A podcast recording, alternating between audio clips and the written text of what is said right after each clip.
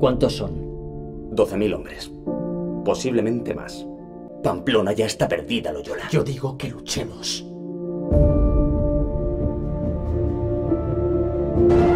Si pudieras oír la voz de Dios, ¿lo guardarías en secreto? ¿Sabes de lo que es capaz este consejo? ¿Es que quieres morir? Ya me he enfrentado a la muerte. Y no le tengo miedo.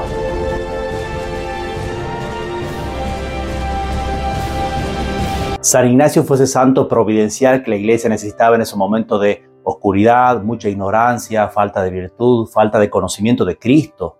Pero él no tenía como objetivo reformar a la iglesia. Él quiso primero reformarse a sí mismo siguiendo la voluntad de Dios. Se convierte en esa gran batalla de Pamplona, donde él es el capitán que está animando a la tropa a luchar contra los franceses, defendiendo la ciudad. Una bala de cañón le rompe las rodillas, como luchó valerosamente, le devuelven el sable y no lo toman prisionero ni le piden ningún rescate, lo mandan libre a su castillo de Loyola. Allí va a estar convaleciente, le dan a leer algún libro, le gustan las historias de caballería, pero no hay ninguna. Entonces va a leer la vida de Cristo y ahí se enamora de Cristo y quiere seguir a ese rey, ya no quiere la gloria del mundo. Y lee también el segundo libro de la vida de los santos.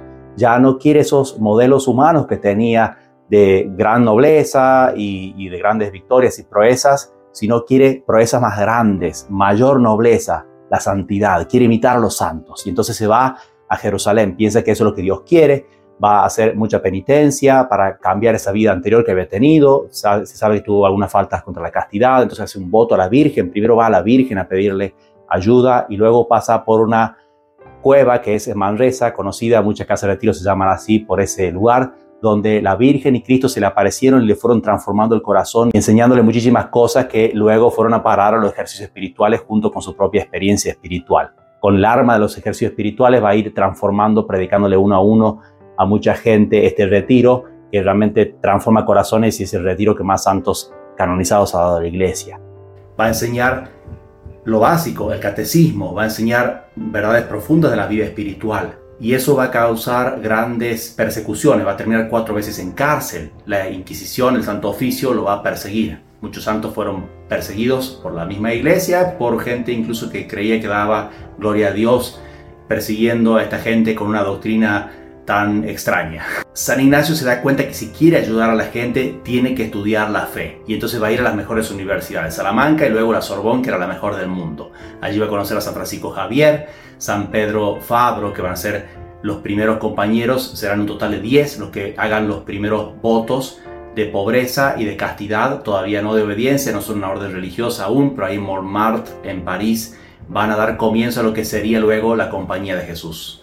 En todo va a buscar siempre discernir cuál es la voluntad de Dios. Es un pilar de la espiritualidad ignaciana que tenemos también en Miles Christi. Discernimiento de espíritu. Si me mueve el Santo Espíritu, el Espíritu Santo, o el espíritu malo, el demonio. Y esa debe ser la única razón por la que hago algo, porque Dios me lo pide, Dios me mueve. Entonces sí puedo alcanzar la santidad y dar muchísimo fruto a muchas almas. Y así lo va a hacer San Ignacio, él mismo con distintas obras que casi ni se conocen, ayuda hasta eh, conversos del judaísmo al catolicismo, prostitutas, dar catequesis eh, a los niños, formar a los que van a tener más influjo en la sociedad, entonces va a tratar de hacer apostolado con universitarios y muchas cosas que ni se saben de la vida de San Ignacio, realmente es una espiritualidad que ha enriquecido muchísimo a los santos, particularmente a través de los ejercicios espirituales. El discernimiento de espíritu lo llevó a Roma, donde estuvo allí el resto de su vida. Él hubiese querido quizás estar continuar ese apostolado de ayudar hasta en hospitales,